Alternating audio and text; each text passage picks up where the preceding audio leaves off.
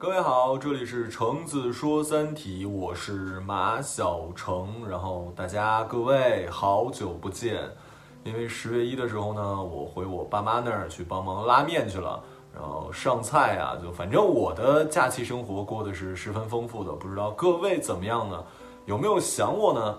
哎，从今天开始呢，我们正式来继续我们的视频节目，比如说这个说奇案啊，啊说三体啊，都将继续进行。因为跟上一次的间隔时间有点长，我稍微帮各位回忆一下前面我们讲到了什么。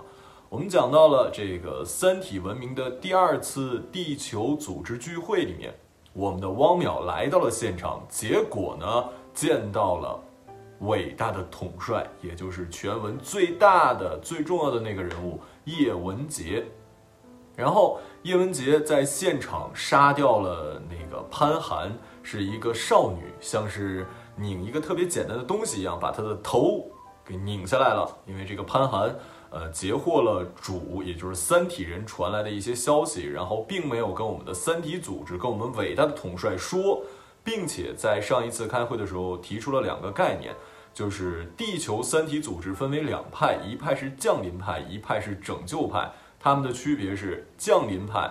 他们的想法是希望三体人降临地球，然后把地球人全部消灭，因为他们对地球人已经很失望了。另外的拯救派呢，其实就相比较好一点，虽然也对地球已经接近失望，但他们还是希望，呃，这个三体人可以来到地球，帮助我们来恢复这个秩序。结果，我们继续来讲后面发生的事儿。叶文洁先是在会上跟所有的参会人员讲述了他在红岸基地后半段的生活，也就是说，他发现了一个非常重要的，可以说是规律也好，还是说是一个点也好，就是这个太阳啊，其实是一个特别大的信号发射器。我们之前一直没有办法跟外星人取得联系的主要原因，就是因为我们。现在整个地球的文明等级连一都不到，因为一是动用整个星球的能力发射信号，二级是动用整个太阳系，三级是动用整个银河系。我们因为一直技术都达不到一级文明，所以我们的信号其实是发射不出去的。而红岸基地之所以建立，就是因为当初我们希望通过外星人来对西方弯道超车进行技术革新。结果叶文洁就发现，其实这个太阳啊是一个放大器，就是你如果直接把信号传输到整个宇宙中，那么你的声音非常小，几乎呃高等文明听不到的，可能的外星生命也听不到。但是如果你把这个信号很有呃指向性的发射到我们的太阳，这个太阳就像一个喇叭一样，就会整个放大几亿倍传输到整个宇宙。结果呢？叶文洁就申请向太阳发射信号，可是被我们的雷政委给严厉的制止了。上次留的一个扣子就是说，雷政委为什么不让叶文洁去做这件事儿？其实原因非常简单，就是因为在当初的那个政治环境之下，你向太阳发射信号，虽然它只是一个呃信号啊，但是这个行为是非常的政治不正确的。想象一下。红太阳代表的是什么？它不单单是一个我们的呃天文的一个星体，而是很有象征意义的。所以，当你瞄准红太阳，这个行为本身就已经政治非常错误了。所以，我们的雷政委是坚决反对的。结果呢，叶文洁肯定还是没有真的听雷政委的话，他悄悄的。把这个发射的频率跟这个方向对准了太阳，然后发射了一串信息。可是结果比较令他失望，因为在之后的一段时间里，他并没有收到外星高等文明的回复。就这样，叶文洁很失望的在红岸基地度过了后面的日子。这时间一晃啊，就过了八年。在这八年中发生了什么事儿呢？首先，我们的叶文洁结婚了。他的结婚对象，大家应该能想到，这个人是谁呢？这个人就是我们的杨卫宁，也就是基地的总工程师。这个人他可以说是整个基地里面是他引叶文洁进入的，并且也是基地里面比较高等的知识分子，也是叶文洁父亲的学生，所以他们在。然后呢，这个杨卫宁对于叶文洁的爱其实是很真挚的，因为在那样的环境里，我们刚才也讲了，很难找到同类。叶文洁之前在大兴安岭遇见的那个记者，其实也有好感，但是他被那个男人伤了心。但是杨卫宁是真心爱他的，而且那个时候整个文革的环境已经变得没有那么严格了。就叶文洁虽然出身很不好，但由于他在这段时间里在红岸基地的工作表现非常好，并且已经没有那么严重的我们所谓的要查成分呀怎么怎么样，所以总工程师杨卫宁就娶了呃叶文洁。可是叶文洁其实对于杨卫宁更多的不是爱，因为在这个时候他的心里已经没有爱了，或者说这种我说的没有爱，包含了很多，它不光是爱情，包括亲情，甚至是对整个人类的怜悯同情之情。怎么说呢？因为在这段时间啊，这个世界历史上，这些都是尊重真实的世界历史的啊，就这段时间里，这个美苏两国在。呃，冷战嘛，然后每个国家都在研究，呃，原子弹，美国研究这个原子弹呀、氢弹呀，然后苏联也在不断的呃发明各种武器，就觉得人类在不停的破坏，在威胁自己生存的这个地方。还记得当初叶文洁是从哪儿来的吗？就是那个大兴安岭的这个。石呃伐木工厂，对这个人们对于自然的破坏也在不停不停的进行着，所以叶文洁对整个人类的失望已经到了极致。所以你说他跟这个杨卫宁结婚是为了什么呢？我觉得也算是一种不在意之举吧。就你不会在意今天我是去楼下的 A 店买了水果，还是去 B 店买了水果？显然啊，我对他们都没什么感情。但是 A 店的这个人呢？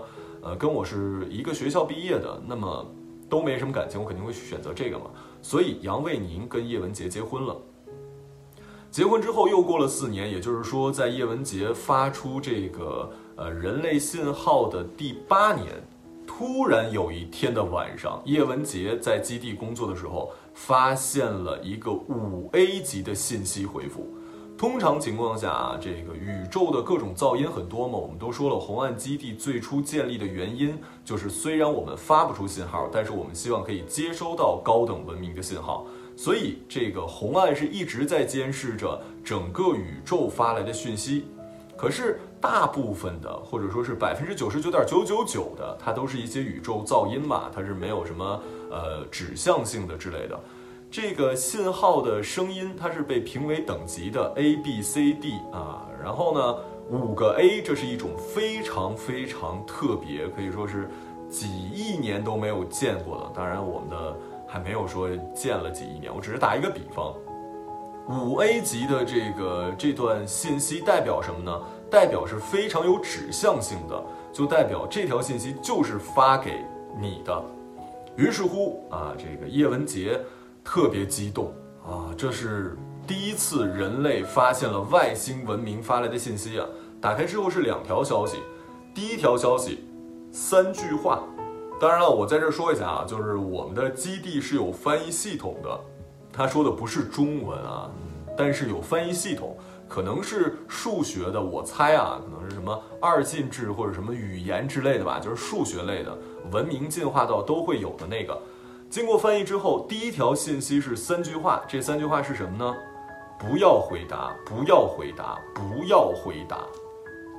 我们紧接着来看第二条信息。第二条信息比较长，是一个比较短的信件。他说的是：“你好，我是三体星这个世界的一个和平主义者。我们这个星球已经没有办法再继续生存下去了。我们呢，在积极的寻求外面的可适应生存的。”呃，一个空间，一个新的行星，但是，只要你不再发出信号的话，宇宙很大，他们是没有办法找到你具体的坐标的。只要你不发信号的话就好了。如果你发了信号，我们的文明一定会来侵略你们的文明的。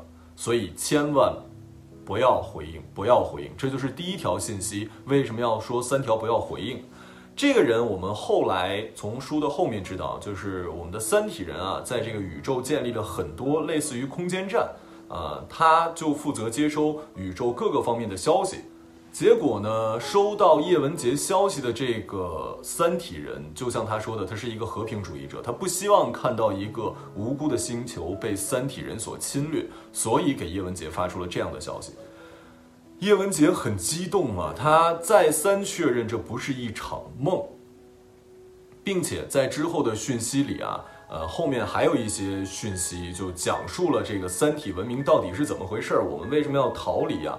其实就像我们前面讲的那个《三体》游戏里的一样，因为三体星嘛是被三个太阳所环绕的，而三体运动在物理学里又是一个不可解的运动，他们永远找不到呃规律，所以说他们如果想继续延续文明，一定要向外找到新的移民星球。结果叶文洁想了很久，我也铺垫了，叶文洁现在是对人类啊，不光是对单一的感情。没有感情了，他是对整个人类失望了。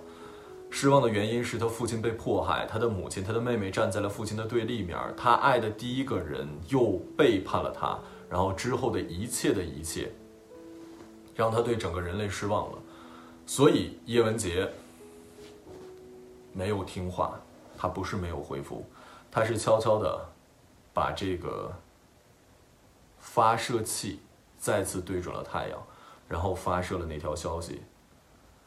来到这儿来吧，我们的地球人已经无药可救了，希望你们可以来拯救我们。就这样啊，两个手指在这个按键上一按，整个人类的命运啊，被他就这么给所谓的葬送了吧？因为他暴露了自己的位置，那么第二步，人家不可能再不知道了，对吧？这个消息发送之后呢，哎啊，他就被找到了，被谁找到了呢？被我们的雷政委给找到了。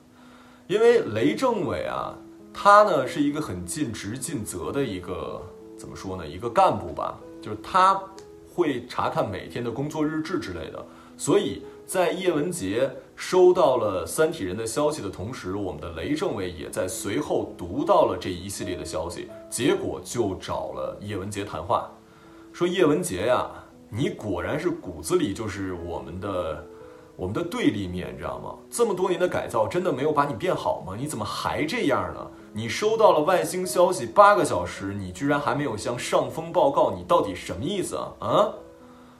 并且跟他说：“我呢是看在杨卫宁的面子上，才没有直接就把你送到法院，给你送到监狱。这件事儿呢，咱们大事化小，小事化了。这事儿就咱们俩知道，我们研究一下下一步该怎么办。其实他并不知道，我们的叶文洁已经向外星又一次发送信息了。叶文杰正讲到这儿的时候，哎，这个开始，汪淼提问了。汪淼说。”所以三体人是您引来的，对吗？叶文洁说：“是啊。”嗯，你这还听不明白吗？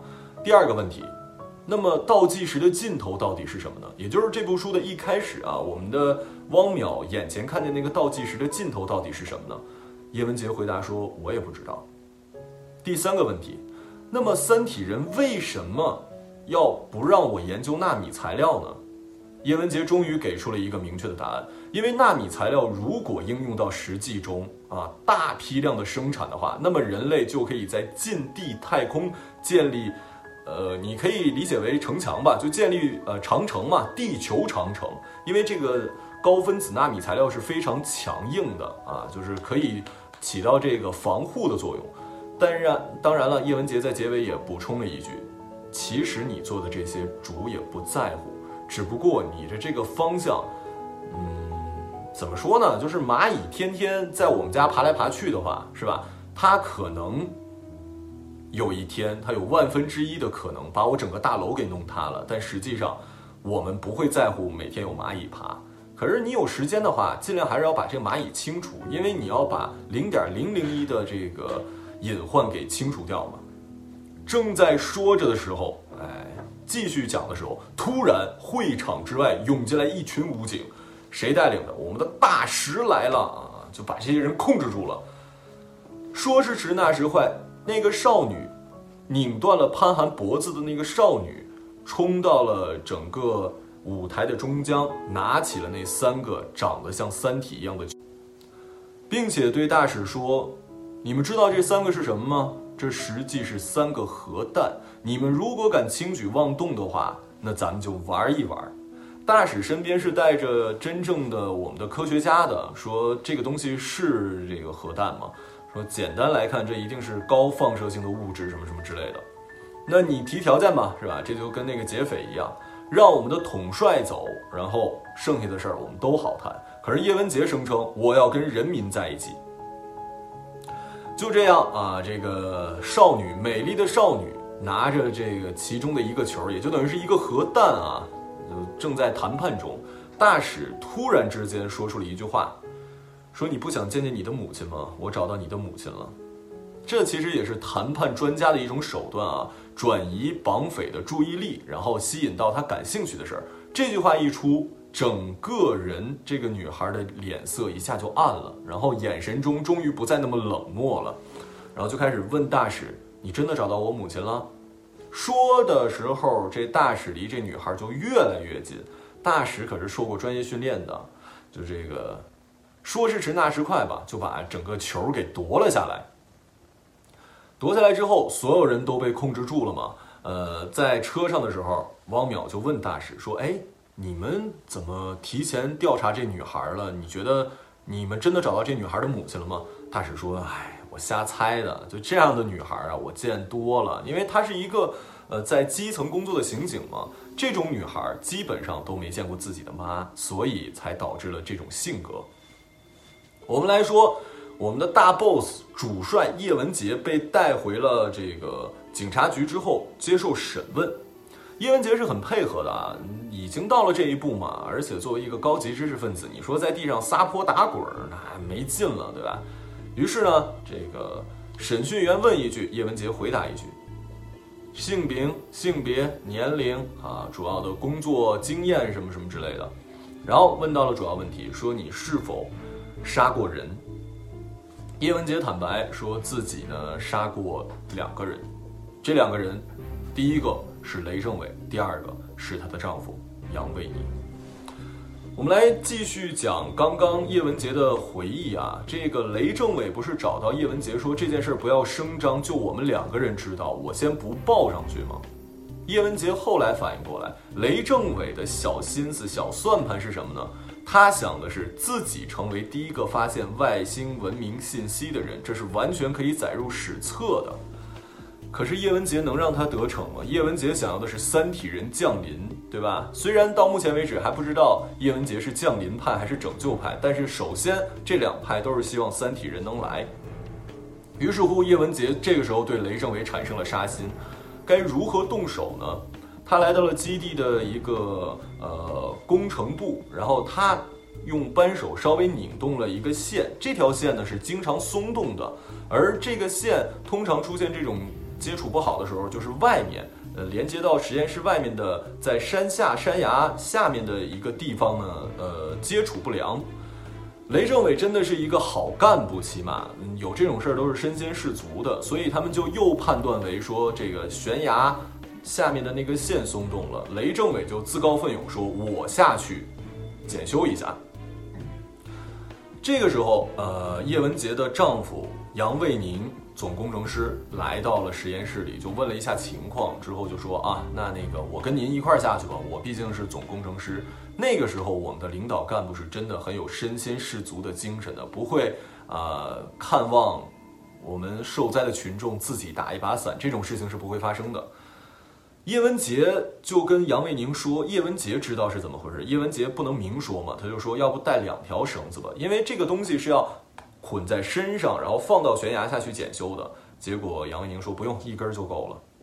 看着叶文，呃，看着杨卫宁跟雷政委下到悬崖之下，叶文洁只想了一秒，可能一秒都没想，就剪断了绳索。之后，据叶文洁自己说，听到了两声咚咚声，然后整条小溪就染红了。审讯员问他心里难过吗？自责吗？叶文洁说并不会，因为这个时候他心中已经。